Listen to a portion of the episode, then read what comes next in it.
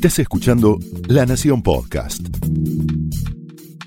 A continuación, Pablo Sirven explora el costado más personal de las figuras más importantes en Hablemos de otra cosa.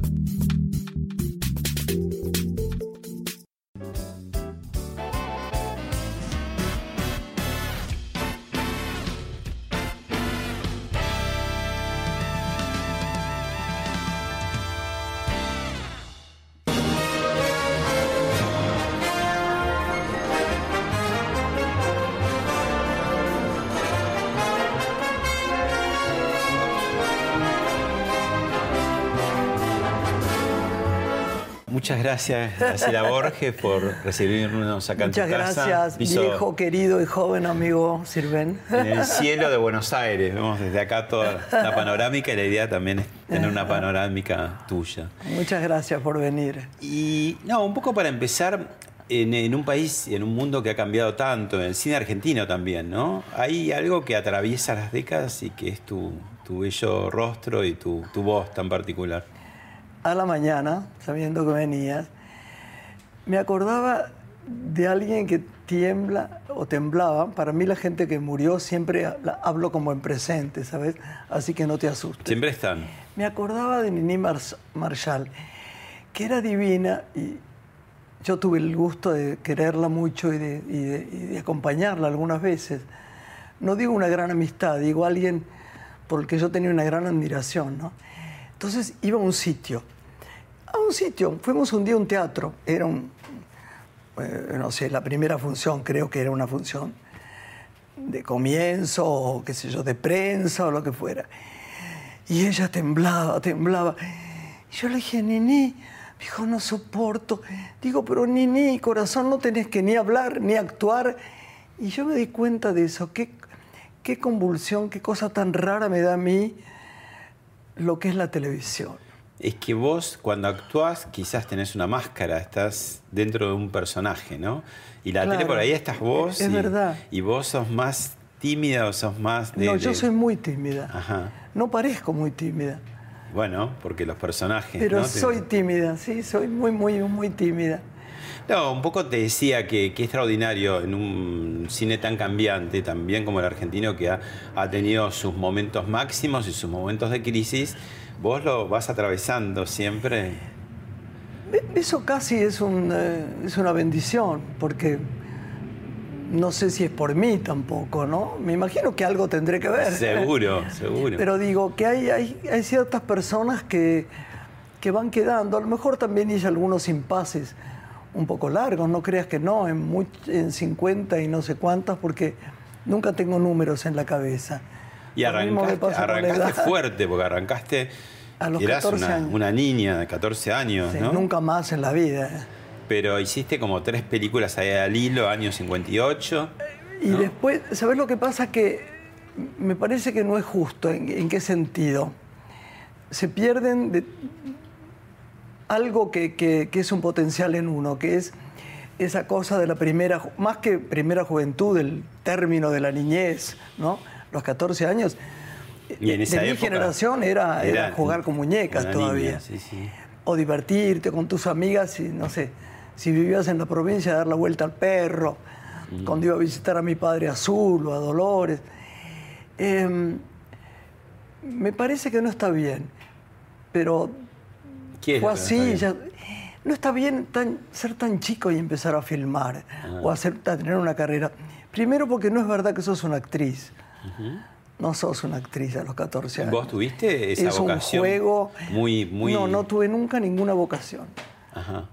O sea, que llegaste al set casi por casualidad. Sí, Ajá. sí, estaba. Había desde muy chico estudiado declamación, porque. Pero ahí te, te mandaban o vos te No, gustaba no, o no, no, querías? no. A los siete años empecé con una profesora que se llamaba Clotilde Milano, que era una diosa total. Primero la odié, no, no es que la odié, pero cuando mi mamá me dijo que había hablado con una señora de Santa Coloma eh, en el Colegio de la Santa Unión de los Sagrados Corazones para mandar a declamación a sus chicos, pido perdón porque mi voz de hoy con mi gripe no está muy, está peor que nunca. Bueno, dijo, mira, le da soltura social a los chicos, mandémoslo. Y entonces yo me enteré que íbamos a ir con mi compañera, y que era la, la más cercana a mi corazón, porque yo tenía muchos problemas para hablar en el colegio. ¿Vos siempre tuviste una voz grave desde chica? ¿Por algo Sí, en particular? sí. O, no, no, era así. ¿O en tu familia? Cuando ahí? me hicieron, nadie tenía en mi familia la voz mía. Cuando me hicieron este, eh, esta- este estudio que te hacen en las cuerdas vocales, Sí. Dijeron que mis cuerdas vocales eran rosadas, así que, que no tenían ningún problema. ¿Y de chiquita tenías voz grave también? Era muy, tenía voz muy grave para ser tan flaquita ¿no? y tan pálida. Entonces era fácil reírse de mí. Y se reían. eh, era O sea, a un colegio durísimo. irlandés, religioso. Era- lo que pasa es que no hablaba. Y esto era una, una condición que, que, que en el colegio de las monjas eh, irlandesas pesaba mucho. Tenía padres separados. Mi madre, mamá? ay, mi mamá tan preciosa, tan preciosa y tan, tan luminosa. En realidad creo que de las dos, la que le hubiera gustado ser estrella es a ella. Yo la tengo por acá, mira con mi papá. Claro. Sí. Y los dos eran como muy lindos también, ¿no? Muy lindos, sí, muy lindos. Los dos eran muy lindos. Pero mi madre era como un ser. Vos fíjate que cuando pasó el tiempo recién me di cuenta que extraordinaria mujer, era una mujer que en esa época iba sola por todo el país, no solo por Europa, sino por todo el país con una niña chiquita y una persona que nos acompañaba, que era alguien que queríamos mucho, ¿Y por qué casi de la familia, ¿Por qué porque le gustaba. Alguien que va a San Antonio de los Cobres, Mm. a 4.200 metros de altura, con una chica chiquita, ahora casi se me hace incomprensible. Muy perfeccionista, ¿no? Quería que vos estuvieras arreglada y siempre te veía un poquito... Claro, y siempre me veía como soy yo, tan desarregladita. Estaba desarreglada. Cuando no, sí, soy, soy, este, mi nieta lo dice a veces. Bueno, Esa- tenemos ahí para ver, para empezar, para empezar Sí. a, eh, como aperitivo, eh, como el, era hace una vez en Hollywood una, una edición Sí. muy rápida y muy incompleta, por supuesto, de, de muchas participaciones tuyas en el cine. ¿La A ver. vemos? La comentamos.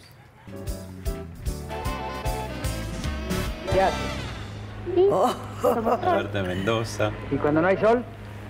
Ando por ahí. ¿Por qué bajar los ojos? Si los tenés muy lindos. Yo voy a hacer que tengas ganas.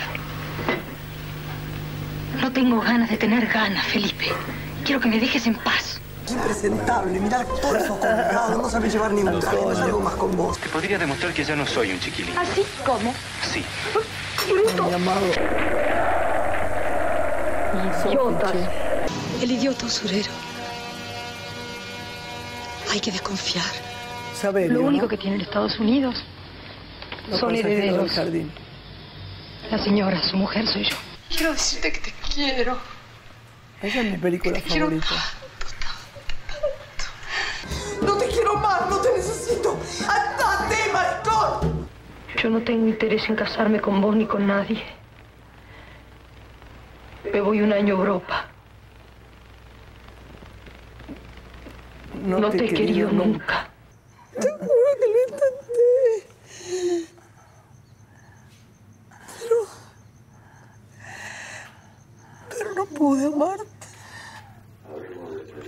Martín. Alfredo, querido.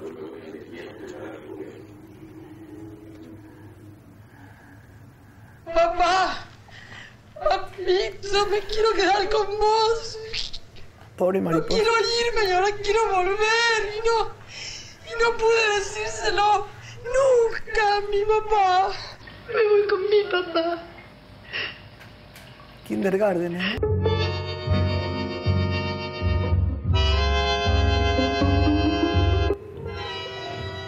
El dependiente. Ese es mi plano favorito en el mundo, ¿eh? Ese es Circe. Querido Manuel, Uy, la ciénaga. El infierno tan temido.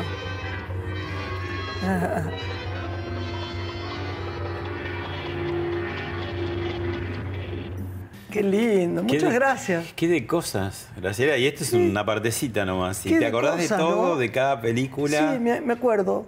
De algunas menos y otras más, pero... ¿Te quedó algún personaje o algunos personajes te quedan más prendidos por alguna razón o al, al tiempo te los se van diluyendo? no, yo, yo los termino de hacer, los hago cuando trabajo mucho, no, no te puedo decir claramente de qué manera, te puedo explicar el último, pero cuando siento que soy el personaje, demoro en eso, ¿eh? no, es, no es de un minuto para otro. Y no siempre es igual, ¿no? Por ejemplo, eh, dos hermanos.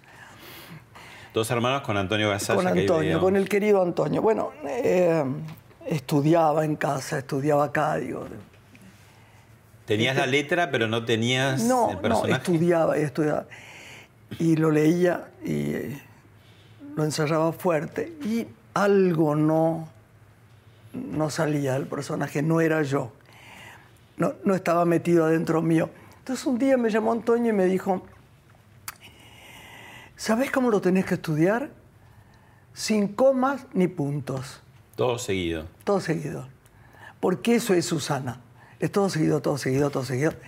Y me dio la clave. Entonces fue compulsivo, fue maravilloso.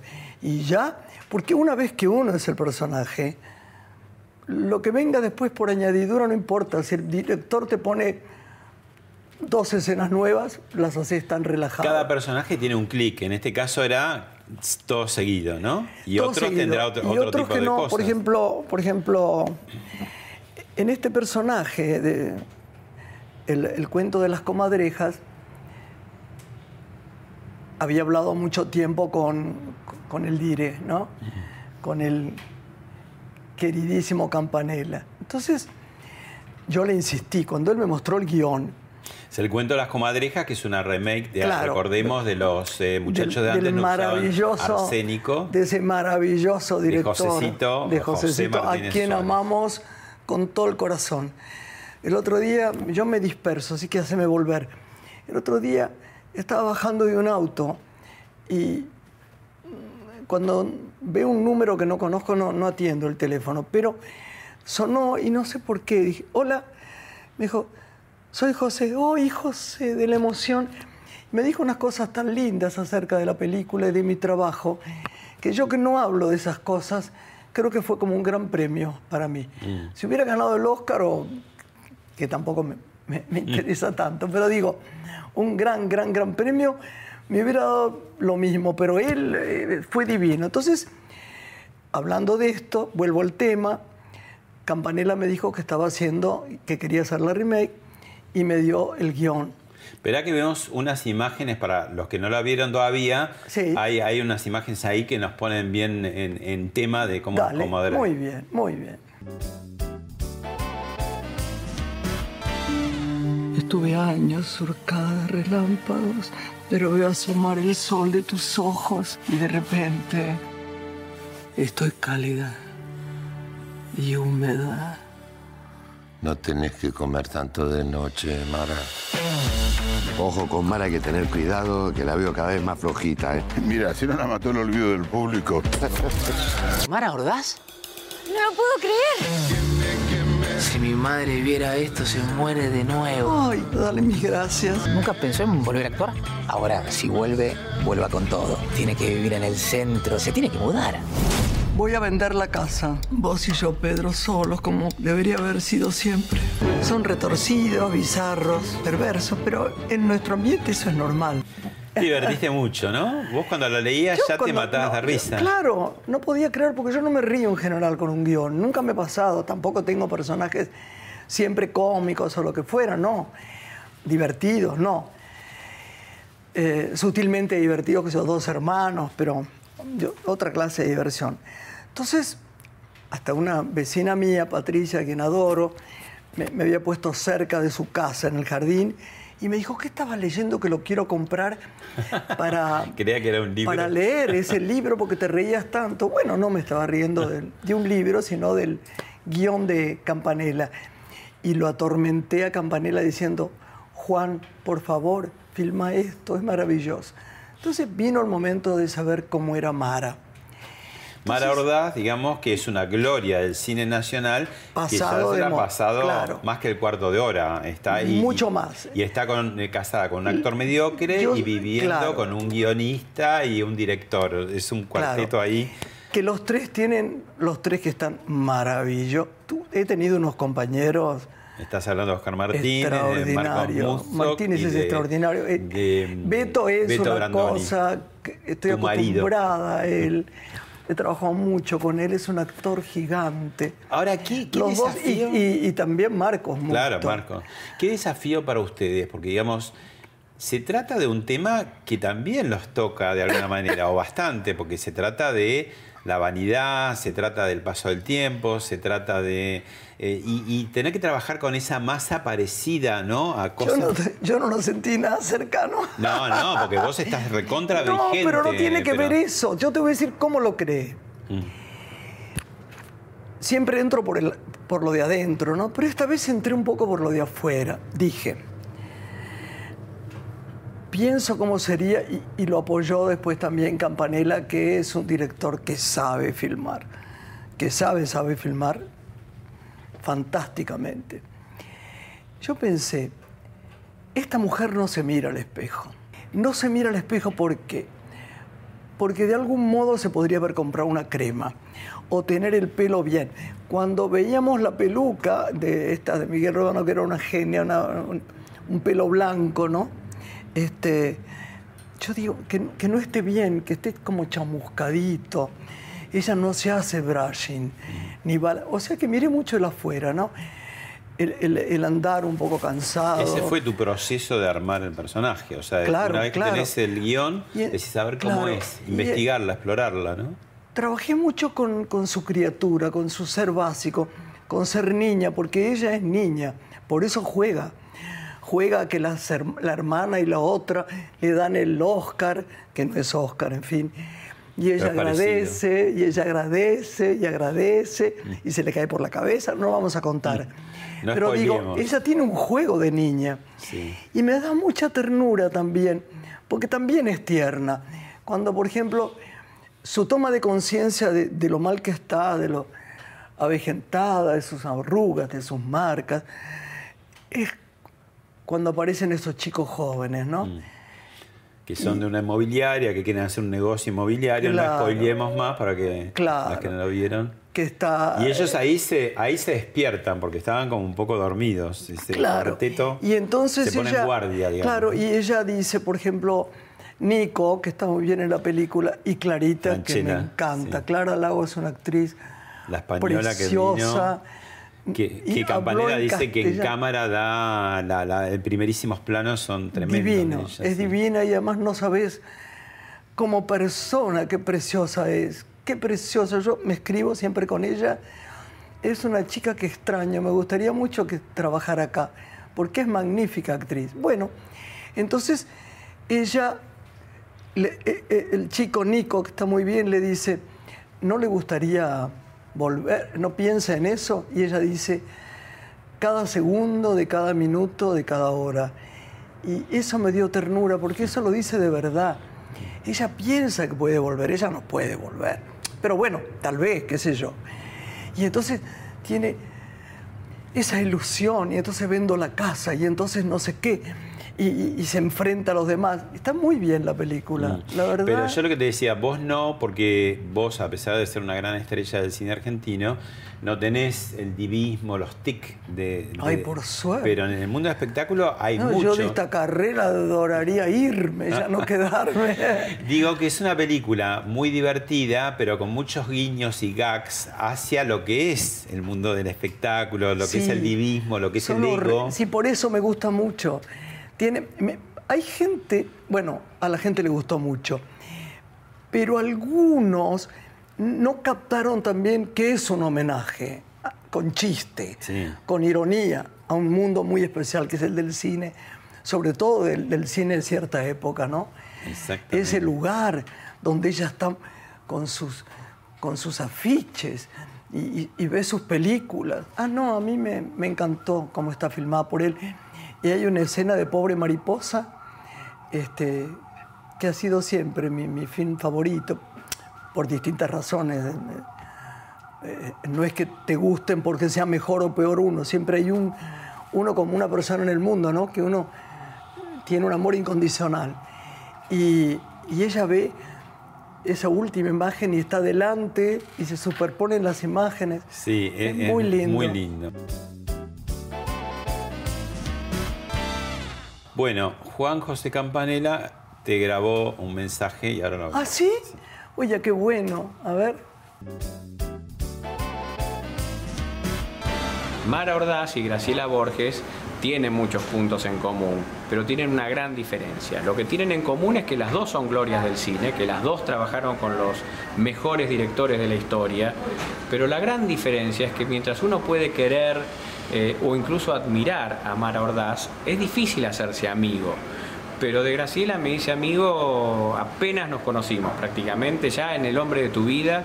Eh, nos hicimos grandes amigos, empezamos a salir, se incorporó mi familia, porque Graciela está rodeada de amigos permanentemente. Es como, una, es como un, imán de amistades este, que forma grupos, este, que salimos, que nos divertimos y que además una gran narradora y un gran sentido del humor. Pero por sobre todas las cosas lo que a mí más me interesa es cómo se ha mantenido en vigencia. Mara eh, ha sido olvidada por el público, pero no Graciela, todo lo contrario parecería que, que, no tiene techo, que cada vez crece más y que cada vez se la admira más. Entonces, Graciela, ¿cómo haces? ¿Cómo haces para elegir los trabajos? Para, porque sé que te llegan muchísimos más trabajos de los que haces. ¿Cómo haces para saber cuál es el que tenés que hacer para mantenerte siempre como la gran actriz argentina? Es verdad, porque si te llegan tantos eh, papeles y guiones, ¿cómo decir es este, ¿no? Para seguir esa trayectoria que siempre da que estés arriba de todo. Tantos, yo, yo te lo contesto décadas. con una pregunta. ¿Cómo haces para ser vos quien sos? Con la autoridad que tenés, con el tiempo que hace que escribís o que estás no, en, en... No, pero no. No, pero no, ¿cómo no elegís? De, a ver, decime la verdad. No hay punto de comparación. Y no, además, pero no tiene que ver. Mi sí, trabajo todo el mundo es igual. Dentro de, haciendo distintas cosas. Sí, pero mi, mi, trabajo dentro de todo es bastante más estable que el tuyo. Tu trabajo se renueva en cada guion, en cada película. Ah, si vos cada hablas programa. de eso es otra cosa. Es Yo que digo... es difícil darle en la tecla. ¿Vos, vos qué, qué, qué hay? ¿Una mezcla de intuición, de razonamiento? ¿Cómo decís es este? No, yo y este me, no? me llegan, es verdad que me llegan muchos guiones, pero siempre pienso qué puedo aportarles a ese, ese personaje. Hay personajes que, que son buenos en un film que es interesante y que sé que no, que no son para mí. No es que no sean para mí, que no van a ser un paso más adelante, que van a ser una cosa que va a quedar en la nada, que no, que no tiene una escena, porque siempre hay que tener una o dos escenas. ¿Y vos las ves, las muy- visualizás? Claro, claro. Sos un poquito una directora de vos misma también. Eso te iba a preguntar. También, sí. ¿Qué te da un director? ¿Qué te da el director al actor? digamos? No, el director es la cabeza de una película. Eh, Es la que, el que lo no tiene todo en la cabeza. No, no, no, no digamos otra cosa, es el que pensó el film, el que lo, el que, el que, el- yo diría el que dirige la batuta, pero el, el actor tiene que tener por él un profundo amor y él también por los actores, si no se nota. Y los actores tienen que tener una comunión entre ellos. Hay como una mutua Yo- entrega, digamos. Absolutamente. Yo me acuerdo que nunca, por- hacer un chiste ahora, que parece de la película, nunca vi una escena tan poco sensual como la del guardaespaldas, aquella película donde trabajaba esa negra divina, este, Eh, Winnie sí, Houston. Whitney Houston, con eh, este actor americano, que cuando se hablaban y tenían una escena de amor, daba la sensación de que nunca se habían visto en su vida. Estaban confundidos con el actor. Entonces no queda nada. No El- transmite. uno tiene que tener una, una, una comunión. Vos tenés que atravesar la pantalla. Claro, claro. Y no que, que se, se note que hay eso, que hay... Claro. Que hay una. Yo por, e- por eso trabajo también con estos que trabajo. Mm. Estos son este grupo maravilloso de la comadreja. O por ejemplo, hice una película que a mí me gustó mucho, mucho hacer. No la hemos nombrado, pero yo extraño mucho a Alejandro Doria. Creo que tenía. Otro de tus grandes directores. Una, Tuviste, una cámara. tenés sí. un, un- un altar de- de- de próceres, ¿no? Desde Torre Nilsson a hasta, Fabio. bueno, hasta Campanella, Luis Ortega, Lucas de Mare y así, ¿no? Raúl de la Torre. Pero vos sabés que eh, eh, era muy difícil hacer Las Manos, que es una película bendita, porque es una película muy sanadora. Si no la viste, te pido que la veas. Y el personaje mío era tan difícil, me ayudó mi hijo, mira qué cosa curiosa. Porque como yo soy muy emocional, cuando leí el personaje de Perla, en, cada escena yo estaba conmovida. Entonces Juan me dijo, mamá, no te emociones porque sí. La, la gente que está al lado de los maestros espirituales no tienen tiempo nada más que para ellos. Y con el personaje de Perla también me pasó lo mismo. Y era uno de los personajes más difíciles que yo he hecho. Y no sé si se notó tanto una gran actuación. Y te juro que creo que fue una gran actuación. Mira que yo no digo eso nunca, ¿eh?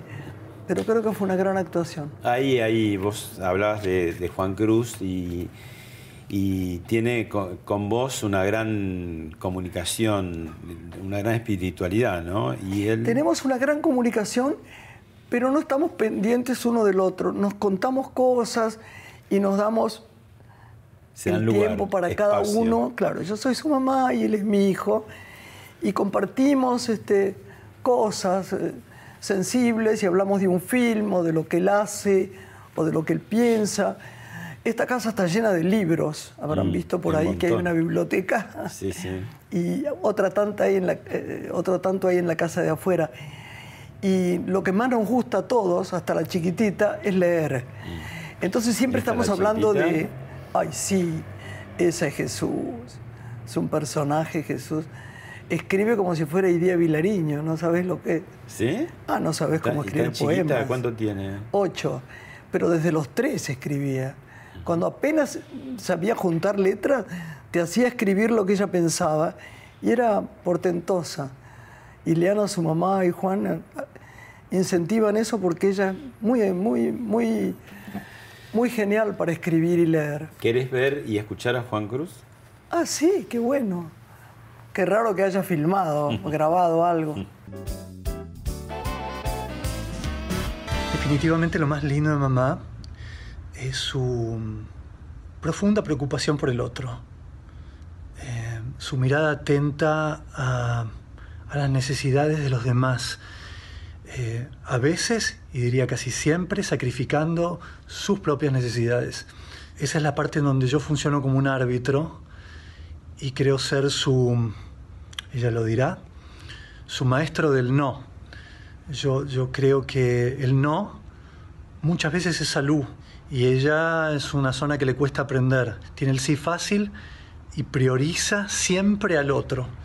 Puede ser una amiga rica o con mucho dinero y también a la misma vez puede estar en un juicio de un tipo que está a punto de ir en cana en Ezeiza y sosteniéndole la mano a la madre o consiguiéndole una escuela a alguien que la necesita en la otra punta de Argentina. Entonces eh, estaría súper bien y sería interesante que indagues, Pablo, eh, sobre esa parte de mamá que para mí es su esencia, la esencia misma de mi madre. Hemos atravesado de todo con mi vieja y con mi papá también.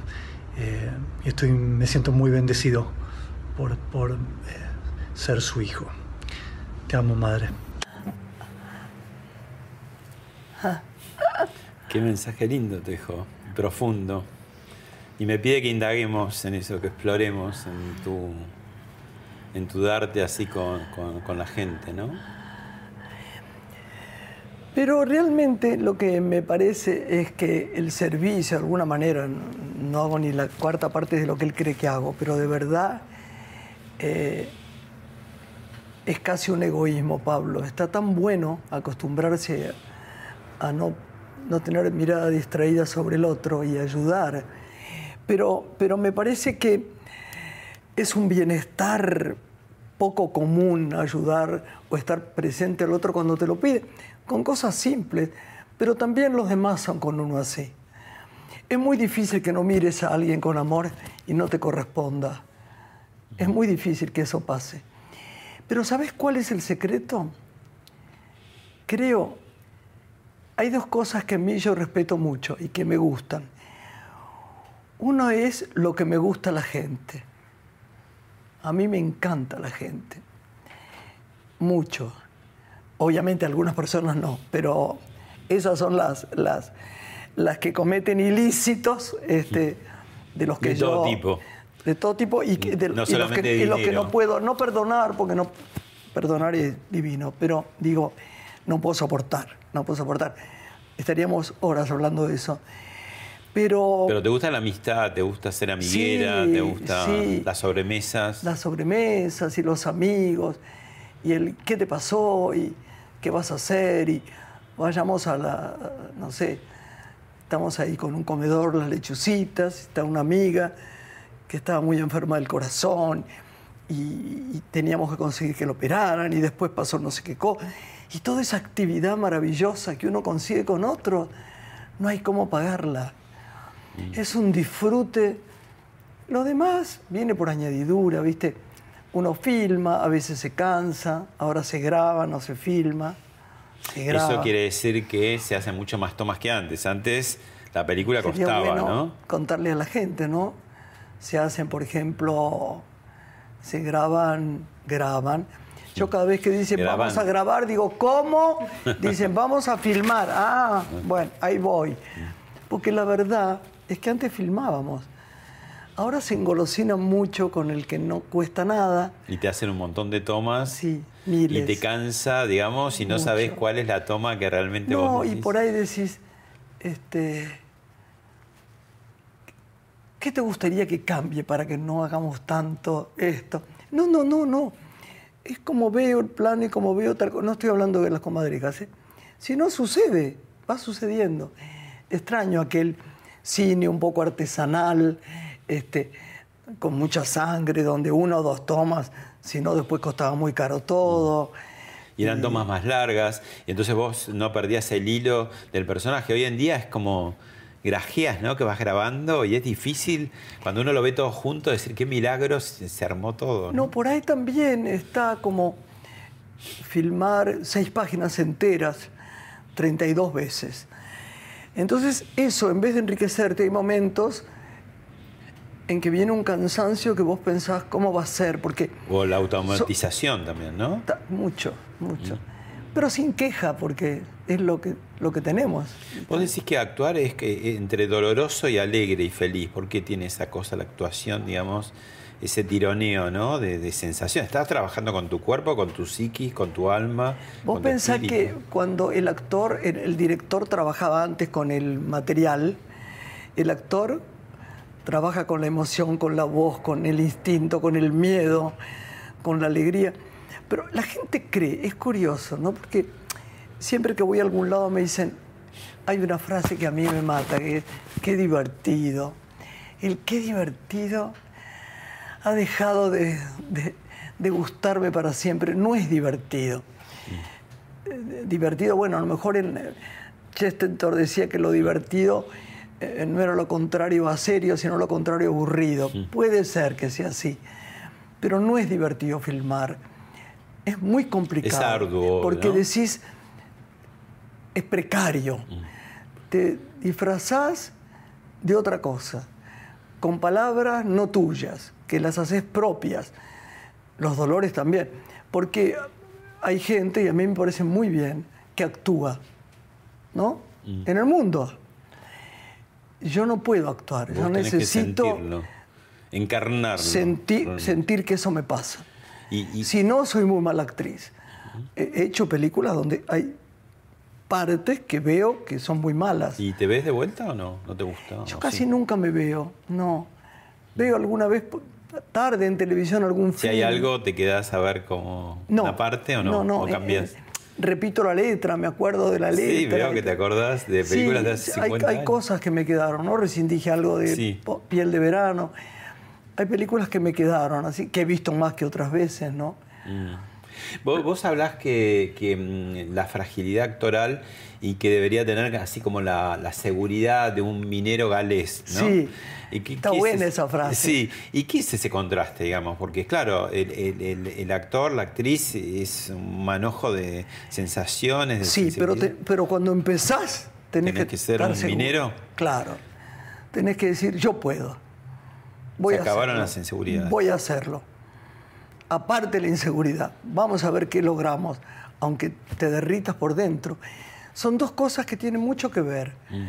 Porque toda esta fragilidad tiene que estar unida por, una, por un sentimiento de que es como si a un eh, leñador le dijeras, este, vos podés echar este árbol, y dijeron, no, no, sí, podés, sos una actriz, sos, sos un actor. Es complicado el tema. ¿Qué te acordás así de si fueran ráfagas de los grandes directores que te dirigieron? Que si te encontrás ahí en, en- en tu, tu bolsa, bolsita de recuerdos algunas particularidades, algunas cosas que decís, ah, esto de De Mare o esto de Torre Nilsson o tal cosa que digas.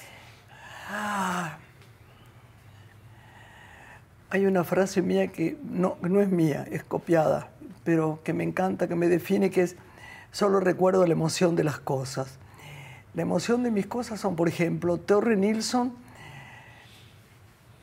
me enseñó a relajarme y a poder amar la cámara o, no tenerle miedo. O él eh, decía, vos entrás, te quedás acá,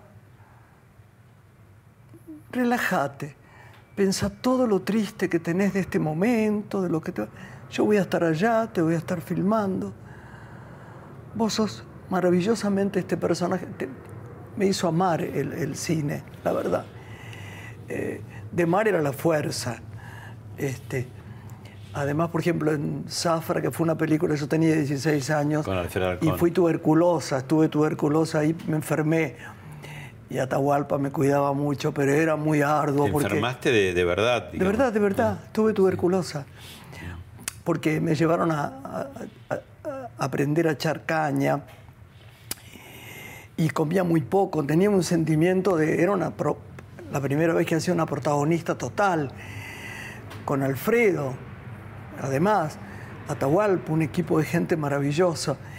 Y cuando llegaba la comida, no por no querer traernos comida, sino que era muy lejos todo en ese lugar y todo lo demás, empecé a no comer, no comer, com- no comer y un día amanecí con una fiebre horrorosa, secuelas de todas estas gripes que tengo seguidísimas, estas gripes, y, y había que terminar la película. Entonces pasó una cosa graciosísima.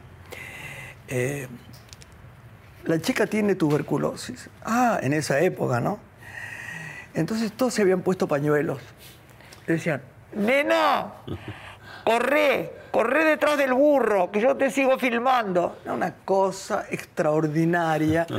Los besos habían volado, porque ya no se podían dar. O sea que seguiste trabajando Y con seguí la trabajando un tuberculosis. mes más, un mes y diez días más. Este, Merayer era el director de fotografía y decía, tiene que irse, está chiquita, tiene ¿Te- mucha qué, qué edad fiebre". tenías? ¿Eh? ¿Qué edad tenías? 16. 16 años, claro. Y por ejemplo, Leonardo Fabio, que fue otro de tus No, grandes ese- directores. Es difícil hablar, es imborrable en mi vida. Yo cada día lo extraño más. Alfredo también. Mm. Sí, hay algo. Mira que yo estoy acostumbrada a las muertes. ¿eh? Este cuerpecito y esta familia ha tenido muchas muertes. Muchas de yo desde los 18 años, de amigos queridos. Pero hay algo en la falta de ir a su casa y de tomar el mate y de hablar de cosas. La gente cree que, por ejemplo, fui a doblar la voz de Eva Perón. porque- Para Sinfonía de un Sinfonía Sentimiento. de un la- Sentimiento. El documental, ese mega documental que hizo sobre Eh, Perón, exacto, Fabio. exacto. Sí. ¿Vos crees Y vos hiciste la voz de Vita. tenía que hacerla porque él se le había roto, tenía que El decir audio. algunas partes para usarla, ¿no? Para completar. Claro, y me audio. retaba y todo esto. Pero te juro que nunca me habló de Perón. Porque la gente cree, vos decís Fabio y dicen peronista, vos decís tal. Yo tengo amigos que piensan de distintas maneras todo el tiempo. Y era así antes. ¿Eh? Así era antes. Así era. Y no pasa nada. Y es una maestría oírlos. Si estás de acuerdo, estás. Y si no, no importa. Pero no hay, no había grietas, no hay grietas. Cuando yo hablo con, yo, lo quiero mucho a Javier González Fraga, lo conozco desde los 13 años. No hablo de política, ni cómo está el Banco Central, o el antes que era eso y ahora el Banco de la Nación. Te juro que no. Le pregunto cómo está su vida, cómo está su mujer, los chicos, que ya crecieron, que hay otro mundo alrededor de gente que piensa de distinta manera. Y ese mundo para mí es una maestría, es rico. La gente cree que uno habla de política. Yo Todo puedo política, juntarme, todo es política. Desde que elegís el colegio para tu chico, la, la ropa que le pones, pero no es el centro de lo que es un partido. ¿no? Pero vos eh, seguís como, como era antes, porque antes el artista no hablaba tanto de política, muy excepcionalmente, ¿no? Yo hablaría si supiese. Si hubiera estudiado, lo digo siempre, ya es un cliché. Si hubiera estudiado ciencias políticas y tuviera una causa, que yo digo, mi causa es que la gente esté bien, que la gente tenga trabajo y comida, ¿no? Que tenga dignidad. Pero fuera de lo demás, se me hace muy difícil hablar de, de tal partido o cual. Entonces prefiero hacer lo mío Claro. y, y seguir caminando. Y a través de lo tuyo haces de alguna manera una política en un sentido muy Claro, amplio de la claro, palabra. ¿no? claro. Tus elecciones Trabajar, de alguna además, manera, ¿no? está muy bien, hacerlo con la máxima dignidad, ¿no? Y honrar al otro, además. Mm. Bueno, te invito a ir al túnel del tiempo y ver algo y después charlamos a ver de la época y qué, qué te dicen estas imágenes que vas a Dale. ver ahora. Es una sorpresa este reportaje. She loves you, yeah, yeah. She loves you, yeah, yeah, yeah. She loves you, yeah, yeah, yeah, yeah. You think you've lost your love? Well, I saw her yesterday. It's you she's thinking of, and she told me what to say. She says she loves you, and you know that can't be. Bueno, año 66, eh, plena, No, no, 66. plena Beatlemanía. ¿De qué te reís? Sos pícara. No, porque dijiste 76. No, 66. Ah, muy bien, Sí, 66. Perdón, perdón. Plena Eh, Londres, yo vivía en Londres en ese momento unos meses nomás. claro. Eh, Y, y estuviste un poco... de- de- unos argentinos que yo adoraba mucho eran mis amigos, los Herrera Vega, después tenía un amigo inglés formidable que era Charlie Creighton Stewart, y me vas a preguntar por Paul McCartney, ¿no? ¿Eso me vas a preguntar? Y vos, vos- vos- Porque siempre me preguntan. Nadie lo hubiera preguntado si Badía no hubiese dicho algo. ¿Y Badía cómo lo sabía? Bueno, porque vio Bueno, fotos. pará, no decimos qué dijo, o sea, ¿de qué estamos hablando? No, de, de una amistad, ¿no? Ah, y no, Sí. yo te pregunto, como, ¿qué ¿Cómo pasó? te quiero? Yo te quiero demasiado para que me digas sí. Vos no sos tramposo como los demás. Éramos chicos todos Claro. en un Londres extraordinario. Y muy ellos estaban en la jóvenes. fiebre esa que Sí, podían- pero además íbamos a un lugar que se llama Scotch of St. James. Londres era divertidísimo.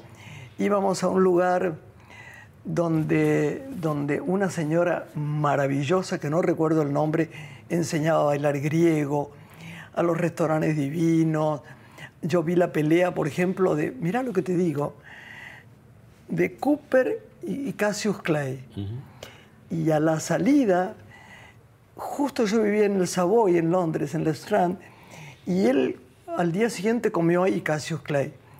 Y me firmó un autógrafo que yo se lo quería dar a, a un, un chiquito amigo de la familia. Y me firmó Mohamed Ali y yo lo tiré porque pensé que se estaba burlando de mí. Y era que se llamaba así realmente. No, fue lindo, era un Londres precioso. De las relaciones, vos sabés que yo no hablo nunca. Mm. No. No, bueno, pero de- de- si era amistad. Y esta foto que también tenés en... Ah, sí. Qué lindo los Ese era- dos. era- qué lindo, qué lindo. Y acá está, mira. Sí, ahí lo Y qué persona más extraordinaria. Yo te voy a contar algo. Él estaba muy agobiado por, por las mujeres que estaban Paul Newman. todo el tiempo, Paul Newman. Sí, sí. Más precioso no puede ser. Por las mujeres que, no que lo asediaban, era una persona muy tranquila y era el único monógamo, ¿se dice? Monógamo de Hollywood. Sí, Viste sí. que tiene fama de eso. Yo recuerdo siempre, salimos con el embajador de Estados Unidos. Me encantaría decirte que fue un festejante, vieja y querida palabra, pero no te lo voy a decir porque no es verdad. Otro capaz que sí. Él era la persona que más recordaba a su mujer en la vida. Contaba las anécdotas de ellos en el campo, de lo que querían hacer, de lo que ella era como compañera, pero no, no con alarde, era así. Y, y tiene fama de haber sido un, hombre muy fiel en, en Estados Unidos. No hablas de tus relaciones, pero fuiste muy amada y vos amaste mucho. Yo creo que sí, viste, que el enamoramiento es una pasión, ¿no? Y estuve varias veces apasionada. El amor es otra cosa, es un sentimiento y eso es más difícil de tener. Mm. ¿Estos, por ejemplo? Este lo queremos mucho, linda familia. Soy madrina, Marcos Gutiérrez, soy Sí. madrina de, de uno de sus sobrinos y su madre vive en esta casa En este muy seguido, muy seguido. Cuando se operó vino y durmió en mi cuarto. Que además es gracioso, ¿no? Eh, a mí me gustó mucho que él hizo una cosa formidable. Fue a Teis Sport o algo así. Porque lo que dice uno a veces la gente no le cree, sobre todo que yo no hablo nunca de la parte romántica. Y él dijo, ¿y qué le preguntaron por mí? Dijo, yo le mandaba flores y la primera vez que tomamos un café fue 11 meses después de mandarle un mensaje. O sea que no es que fue una aventura, ¿entendés? Never explain and never complain, no hay que explicar. Pero fue una, una persona tan preciosa, fue tan lindo acompañarlo en México cuando tenía que poner su casa. Fue como un juego delicioso. Él era una persona divina y es una persona divina. Y además probás que hay, después de- del amor Fue- o de la pasión o como se llame, puede haber amistad. Fue mucho, enorme. Pero era tan que me asusté, porque de lo que podía haber sido un, un juego delicioso de un ratito, ¿entendés? Pasó a ser tapas y tapas y cosas. Era por ahí, había más tapas que con bordeo, una cosa no, extraordinaria. Y lo queríamos todos en esta familia. Juan Cruz lo adora. Este, eh, vi a su chico cuando era chiquito, en- hace no sé cuánto que no lo veo, pero siempre me escribe y siempre le escribo. A la que veo más es a su familia porque los voy a visitar en Jujuy. Los quiero mucho, mucho, mucho. Son, fíjate, es una cosa curiosa lo que pasó, ¿no? Pensalo. Si la diferencia de edad hubiera sido por un chico que era el hijo suponete, lo dije una vez, de un jugador de polo, no hubiera pasado nada. Lo que pasa es que era, unas, era socialmente alguien que parecía distinto. Claro, un arquero No de huracán, verdad. de fútbol. De Jujuy, con una familia que la, la fotografiaron, una familia de la cual estoy orgullosa porque fueron de un refinamiento y un amor hacia mí tan grande. No hay nada como ir a, a lo de la gorda a comer el locro. ¿No? En serio, la Juana, na- nada mejor. Hay mucha confusión en el, en el amor Prejuicio, y en el ¿no? También. ¿Eh? Hay prejuicio. Como si en el amor hubiera Hay clases sociales. ¿no? además, Qué raro. Ahora menos. No, ahora menos. En esa época era mortal.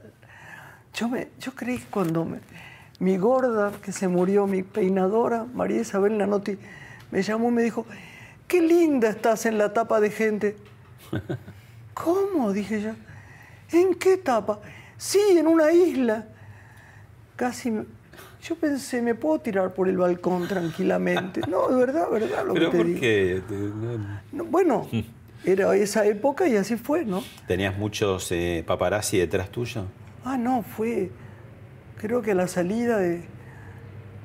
Pasó una cosa muy linda, muy linda, de las tantas lindas que pasaron con Raúl de la Torre. Cuando salió esa tapa, sin llamarlo, al día siguiente, al mediodía, estaba Raúl de la Torre acá. Me dijo, te invito a almorzar. Y le dije, "Tú, no me, no me digas nada. Yo te veo en las esquinas, pero vos tomalo como un juego. Vení, vamos a comer. Y salimos y estaban todos los paparazzi. De él tengo tantos recuerdos. Él fue una de las personas periodo, más maravillosas. un de periodo largo también que tuviste y además y, muy y productivo. Además, de cómo me películas. filmaba, era una cosa. Y el cuento más lindo de mi vida es uno, te lo voy a hacer. Mm. Ya terminamos, ¿no? Falta poquito. ¿Falta? Poquito. Te voy a contar algo. Dale. Bueno, él dijo que me contó cómo iba a ser mi muerte y dónde iba a estar él. Dice que, mira que ya se fue, ¿no? Dijo que yo iba a estar muriéndome, iban a estar alrededor mío toda la gente que me amara, que me quisiera mucho, y iba a estar muy compungida, gracioso el cuento. Ya muriéndome, entonces él iba a abrir una puerta, iba a decir, gra, cámara. Entonces yo iba a volver a sonreír. Qué lindo, qué lindo. Y yo Contanos, iba a volver a sonreír. contanos por, qué, por qué fuiste finalmente Borges y no Zavala y cuánto tuvo que ver don Jorge Luis Borges en que Mucho, pero yo creo que todo el mundo sabe esa historia. Pero el público se renueva, he- Mirta. he- No, es que he prometido a mis hermanos, uno ya no está, Marcelo, y a Gerardo no contar muchas cosas de esto porque prescribió. Mi Tu papá padre no no quería. quería. que fuera actriz. ¿Qué quería que fueras tu padre? No sé, a los 14 años no creo que, que quisiera mucho. Pero actriz no, actriz no. actriz seguro no. Pero está, es entendible. Sí, sí.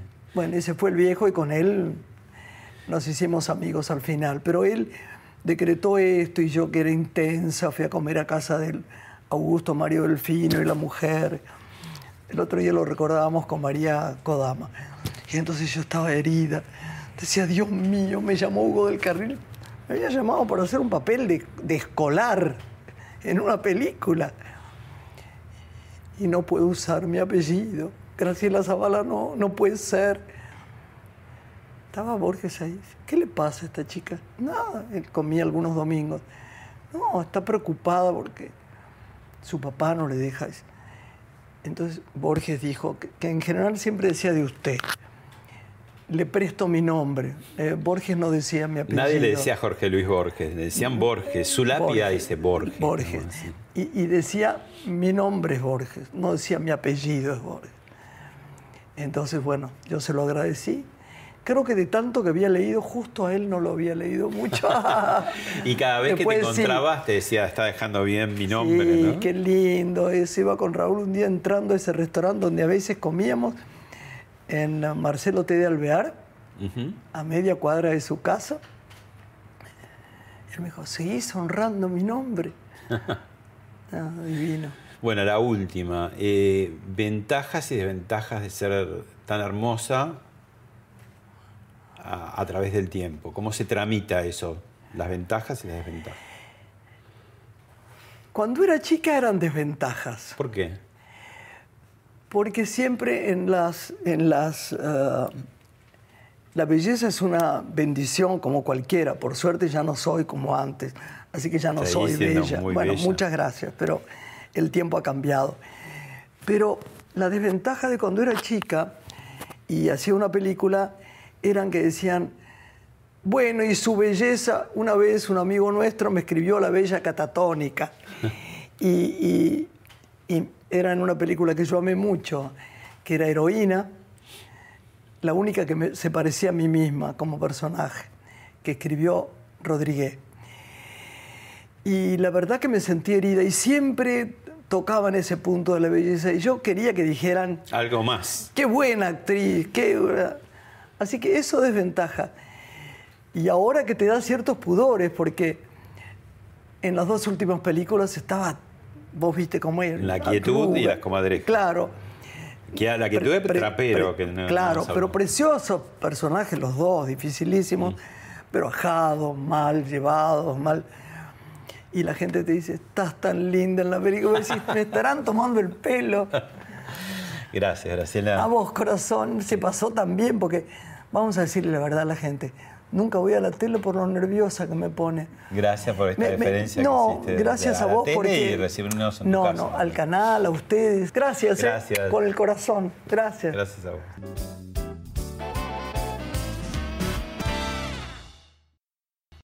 Esto fue Hablemos de otra cosa con Pablo Sirven, un podcast exclusivo de la Nación.